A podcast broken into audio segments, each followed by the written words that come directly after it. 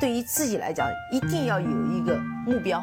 一个企业，它真的要对什么人负责任？嗯，要对社会负责任，嗯，对员工负责任，对股民负责任。这个三个责任，一个国家的发展，实体经济是永远是是顶梁柱。各位好啊，给你一个真实生动的格力电器，我们给的比你要的多。今天是二零二零年的十一月十三号，又是一个周五了啊！我不知道各位啊，格力的分红有没有到账？那么到账了之后，你是怎么用的呢？是买了格力空调，还是买了格力的小家电，还是把它买成了格力的股票呢？那白老师按照惯例，我开盘就买入了格力的股权。这样的话才能够享受复利。我们今天呢来分享一篇啊，叫一个平凡投资者的修行日常。这个公众号啊，它的作者呢叫关善祥，也是一个非常勤勤恳恳，也是一个非常不错的投资者。他写的一篇文章叫“让投资啊成为你人生第一份以及最后一份的工作”。这个其实也是白老师在接触投资之后呢，一直秉承的观念。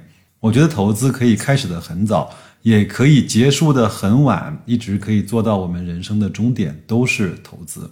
无论是对自己，还是对好企业，亦或是对自己的孩子，其实它都叫投资。那我呢，就给大家慢慢的把这篇文章娓娓道来，各位呢也就慢慢安静的去听，好吗？偶然的机会啊，在十二岁的时候呢，读了几本关于股票投资的书。白老师说啊，这其实是一种很大的幸福。你接触投资、接触正确的投资观越早啊，对整个我们一生来说，真的是特别大的福祉。自此呢，对股票投资的热爱便一发不可收拾。如今呢，股票投资甚至已经成为我布局家族未来百年的事业。老实说，今天的情况呢，绝对不是二十多年前的我可以想象的。无形之中有一种力量。推动着往前走。以前呢，在我眼中，手握上亿资金的投资大师，那些机构啊，遥不可及。但是，从现在来看，我也一步一步的向他们接近了。但其实呢，无论是二十多年前还是现在，我始终认为，无论是手握巨金，还是只是一个普通的工薪阶层，都应该通过投资来提升自己家族阶层，或者是改写个人命运。最终达到财务自由、时间自由，甚至是心灵自由。投资呢，应该成为每一个人的第一份工作，也应该成为每一个人的最后一份工作。投资的本质呢，是分享经济的发展成果。我也曾经说过啊，就是赚企业成长的钱，做真正股东该赚的钱。我们作为普通人呢，没有能力、没有关系啊，没有后台去创业。而现在的生意呢，也越来越难做，因为所有的门槛，无论是技术门槛还是资金门槛，都越来越高。对于一般人呢，甚至对于有多年生意经验的人来说，也难以把握。那么，根据二八定律，所有的行业最终必然是百分之二十的行业去分享或创造了百分之八十的利润。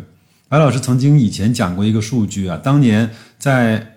苹果和三星公司最鼎盛的时期呢，他们两家人在手机行业赚了整个行业的百分之一百零五的利润，那就说明有些人在这个行业是巨额的亏损的。我们总是需要通过某一种工具、某一种连接啊、某一种分工啊，才能够参与到国家的飞速的发展当中，否则呢？国家大环境发展的很好，未来百年经济腾飞，成为世界第一强国的中国。但是我们如果没有参与的手段，那么国家的发展将与我们无关，我们反倒成为了一个看热闹的打酱油的旁观者而已。初出茅庐的我们呢，尽管刚刚开始只有一份普通的工资，但依靠几乎没有门槛的证券账户，通过买入几个代表中国经济的行业龙头，来分享国家崛起的果实。手指简单一点，便拥有了地产、保险、消费等等各种最赚钱的生意。如果你把你的眼光放长远一些，境界呢升华的高一点。想象一下，这一个普通的证券账户，却可以成为我们整个家族的集团生意。现在哪个家族啊可以拥有一堆世界上最赚钱的生意呢？让投资成为人生的第一份工作。从一开始，我们就借助了自身以外的力量来发展，从个人收入的单利转向复利。一个完全不懂股票的人呢，从一九零零年啊投资一万美元，在美国的全体的平均的股市当中，到了两千年。一百年过去了啊，这一万美元将复利到三点四亿美金。那如果是每年定投一万美元呢？总共投入了一百万美元，到了两千年将积累到三十亿美金。那如此惊人的收益呢？其实平均的收益率也只有区区的百分之十一。这就是复利的力量。我相信听了很多白老师节目的听友一定知道这个回事儿啊。那么有人觉得不可思议，也有人。看不起这百分之十的复利的力量，觉得它太慢太少。但如果真心去想的话，作为一个普通的工薪阶层，要打多少年的工啊，才能够累积到上亿的资金呢？基本上永远不可能。但通过投资的复利，至少给我们投提供了一种可能性，而且已经有不少的人呢，正在这条路上去实践，也取得了不错的成绩。所以人性啊，有时候是很好玩的东西。以他的劳动收入绝不可能达到财务自由的时候，他却嫌弃投资的收益的少或者是慢。白老师以前也说过，在我们年轻的时候呢，要努力的去多赚取劳动性的收入，去争取啊升职加薪。那并且尽早的用正确的方法去投资。那我们继续来看啊，投资呢是一项很重要的事情，它不仅仅可以赚钱。更是一种强制的储蓄。现代的诱惑太多啊，收入呢再多十倍都难以满足无底洞般的贪婪和欲望啊。十几年前啊，刚刚来工作的时候呢，作者说他与太太最快乐的时候就是两个人每个月啊拿着几千块工资的时候。当时呢，我们每个月一发工资，或者是年底呢一发奖金，那第一时间就大部分拿来买股票。当时我们的收入也只有五千元。而每个月拿出来买股票的钱已经买了三千四千，仅剩下一千块钱，也只够生活费。而我们的第一个女儿刚刚出生，一千元，一家三口就这样如此拮据的生活。现在来看，真的是难以想象。但当时生活的确实是非常的快乐，对外的消费呢很少，甚至是消费只是消费生活的必需品，反而心中充满着喜悦和幸福。当时呢，网购远远没有现在如此的普及，太太到市场购物总是精打细算，货比三家。而现在呢，我们已经超市自由了，超市自由其实也不容易啊。白老师每次到那个南京的山姆会员店。不花个一千块，大概率是出不来的。购物呢，已经很少看价格，想买呢便随手买，反而没有了当初时时刻刻看价格、比价格的快乐。在《戴维斯王朝》一书中啊，有一章节我非常的深刻。戴维斯呢与孙子走在街上，孙子说要买一个雪糕，要花一个美金，而戴维斯呢教育孙子说，假如每十年增长五倍，五十年这之后啊。这一美元将会增长到三千一百二十五美金，也就是说，你现在花了三千一百二十五美元呢，购买了一个雪糕，你觉得还有这个必要吗？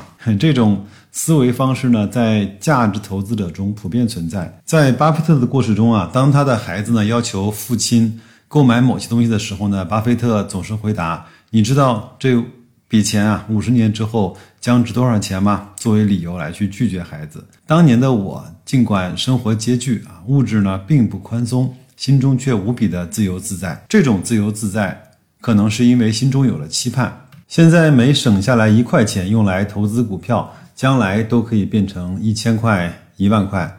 所以呢，在心中啊，不仅仅觉得是自己省下了一块钱，而是播种下了一颗基金的种子，每一颗。都是家族基金的种子，将来呢可以成长为参天大树。所以说，财务的自由，与其说是一千万自由，还是一亿元自由，不如说是一种心灵的自由。当你学会控制内心的欲望啊，其实你发现世间的各种商品、名牌都不是必需品，也明白到其实财务自由呢，远比你想象的简单的多。心灵自由，无论贫富。总是过去感到满足，对现在感到安心，对未来充满的憧憬。年纪越大，我越感受到工作不仅是赚钱的手段，更是我们生命的价值。很多人渴望退休，渴望不用工作，到处旅游。其实啊，这种所谓的自由生活，用不了两年就会让人感到厌烦。白老师的感受是，哪需要两年呐？三个月就坚持不下来了。真的不用工作，其实人的精神能量是非常低的。所以呢，理想的状态是有一个可以自己自由掌握的工作，永不退休的工作，越做越能做好的工作。投资就是我认为这种非常理想的选择。巴菲特九十岁，芒格九十六岁，依然活跃在投资市场。如果你愿意的话，你可以投资做到一百岁。